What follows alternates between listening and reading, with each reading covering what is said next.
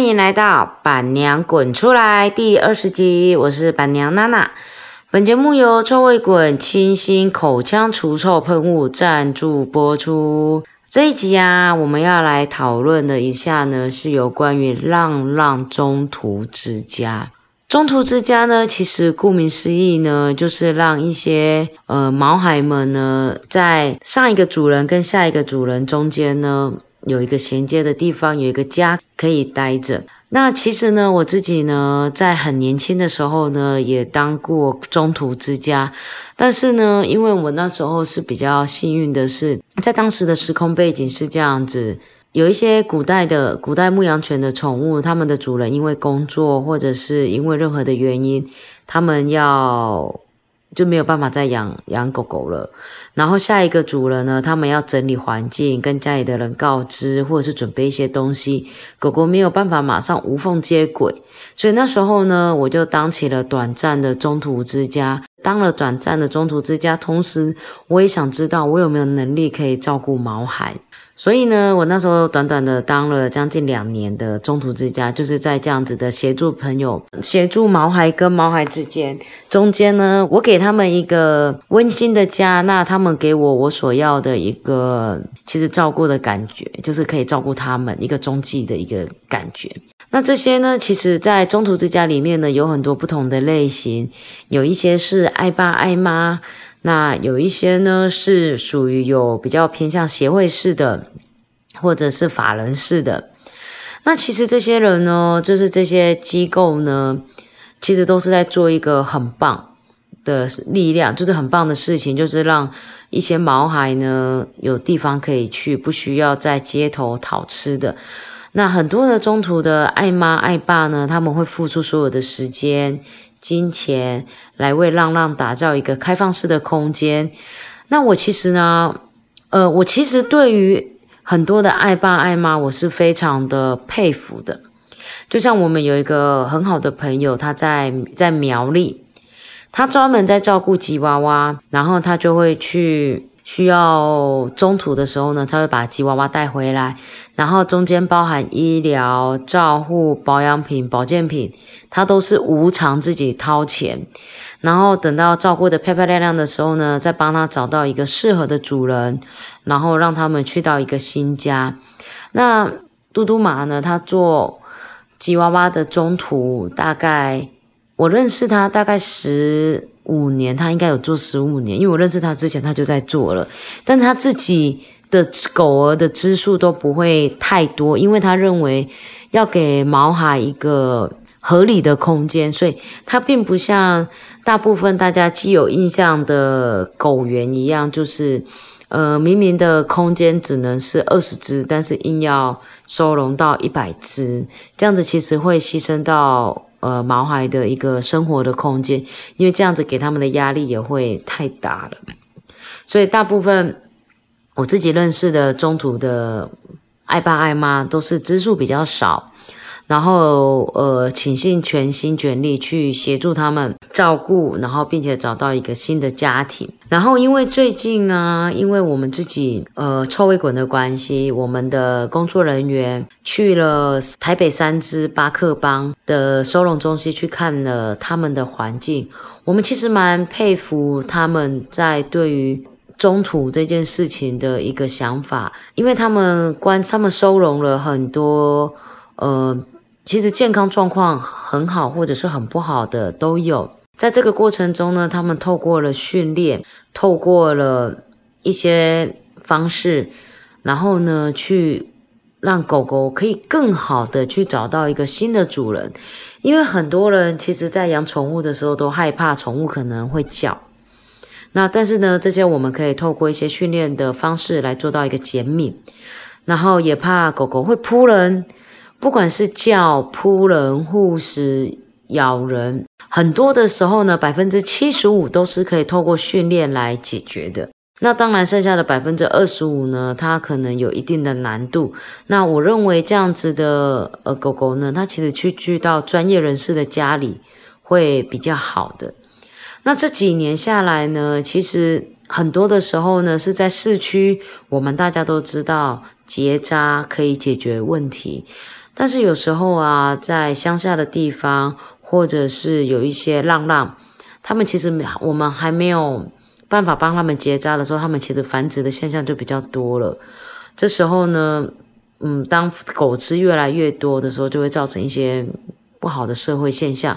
像我们公司在工业区，在斗六工业区里面，我们的晚上，其实，在我们几条大马路上面，我们其实摩托车骑过去都会被狗狗追逐，但是白天这些狗狗都不在，然后晚上他们就出来追逐。其实它另类的，它会造成一些嗯安全对对我们人的安全的一个问题，然后所以。接下来这些就会是有一些动流浪动物收容的问题，所以呢，在这些问题上面呢，我们就需要比较多元、多力，就是比较多的力量下去投入，让这件事情它可以变成是一个永续的经营，就是一个永续的方式来解决这个问题。那就如同有一些团体在做 TNR，或者是做结扎、结扎回头放养，呃，其实。就地结扎、就地放养，对一个浪浪的族群是一个比较好的，因为我们都知道狗狗它其实是比较偏向地域性的。你不让它回到这个地点，其实其他的狗狗会因为争地盘又抢进来。那与其让他们这样子在争地盘、抢地盘，那不如原地放养，结扎完原地放养可以解决一些地域性的问题。然后呢，或者呢是有一些呃宠物的咖啡厅。或者是宠物的跟宠物相关的一些企业，他们就会透过寄养、领养，或者是透过不同的数位的行销方式，异业结合，会合办一些活动，来增加一些浪浪的曝光机会以及被领养的机会。其实我们可以透过很多的方式来找到一个浪浪他需要的一个家。有些人呢，他们在找寻新的宠物的时候啊，其实他们是不需要，嗯，他们不需要品种狗，他们需要的其实就是一个有缘分的狗。那这个有缘分的毛孩怎么来的呢？其实就是他也想要多看嘛。那其实我们就是建立出一个管道出来，诶，让毛孩有更多的曝光的机会。然后这些透过这些曝光的机会呢，我们想要领养毛孩的家长呢，也可以去看到这些东西。所以可以的话呢，想要邀请更多的有毛孩、有毛孩的家庭来协助这些需要爱的家庭、需要爱的毛孩家庭呢，找到不同的主人。像我自己很好的一个朋友普优玛，普优玛他们家三只。他们家所有的宠物其实都是品种狗、品种猫，但是全部都是人家不要的。像普优一只萨摩耶，它就是当时被繁殖卖出去之后，就是培育者卖到新的主人家，那主人家觉得它不理想，退货。那退货之后呢，普优马觉得诶看起来很有缘分，就把它带走了。那这就是普优玛跟普优的缘分。那后来呢，普优玛又养了米尔。米尔呢，也是培育者，他们觉得，呃，米尔的体型比较大，然后不适合，然后就联络了普优玛，那他就看到了，然后他就把米尔带回家了。现在米尔的状况其实也非常的好。那普优玛他们手上还有一只乔尼，乔尼当初也是被退养的一只缅因猫。你看哦，萨摩耶。阿拉斯加跟缅因猫是多少人心中的梦幻的犬只跟梦幻的猫猫儿，但是这些其实他们都还是会被退养的。就像我手上有一些是标准型贵宾大贵宾，其实大贵宾也很难找家。很多人都觉得说，哦，我要养大贵宾，它好可爱，好像泰迪哦。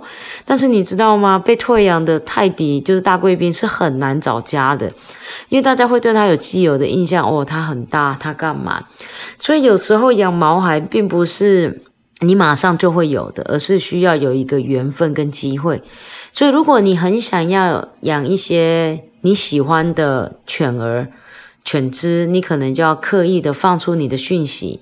那当我们知道有一些毛孩，它可能需要找家的时候，我们才可以联络你，让你知道说，诶，我们这里有一个毛孩，它需要找家。所以呢，不管您是中途之家，还是你想要找一个有缘分的毛孩都没有问题。但是你一定要把讯息释放出来，让大家知道你在找，你在找毛孩，或者是你在找毛孩的主人。这些呢，其实是一个相对论。所以呢，在这里呢，呼吁大家，领养代替购买是一个方式。但是不管你今天是领养还是购买都没有关系。希望呢，大家都可以做到中养，让这台湾的呢浪浪呢可以越来越少。那当你浪浪越来越少的情况之下呢，我们付出一点点的力量，我们可不可以去媒合那些有需要家庭的浪浪，或者是想要找狗狗的家庭呢？OK，接下来呢，我们后面呢还有滚边抱抱要跟大家一起分享哦，要记得收听哦。那今天就到这里喽，拜拜。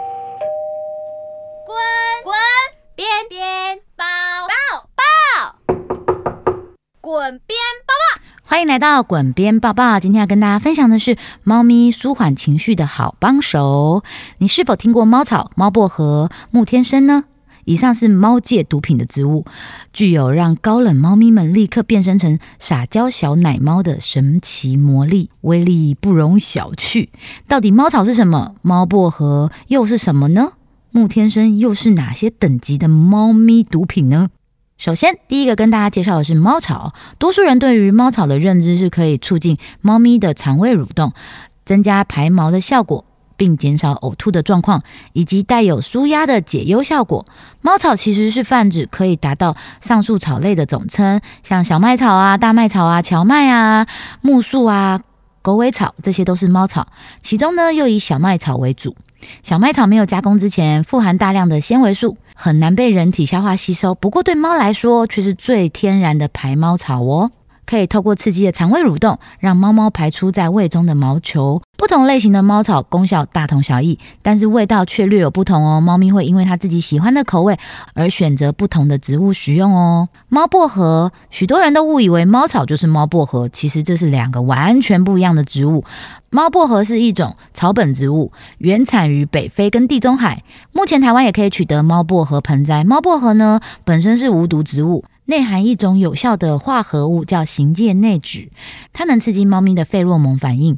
也有一种说法，的类似猫咪在交配的时候产生的费洛蒙，都是能让猫咪瞬间回到幼猫愉悦的气息哦。市面上也有贩售不少的猫薄荷水，可以喷洒在玩具或是床上，让猫猫达到舒缓的目的哦。木天参，木天参在一般市场上贩售，多半是一只一只的树枝状。木天参呢，上至花朵树叶，下至果实树干，可以使用在舒缓猫咪情绪上哦。比起猫草、猫薄荷、木天参，一般对于猫咪的舒压效果也很强哦。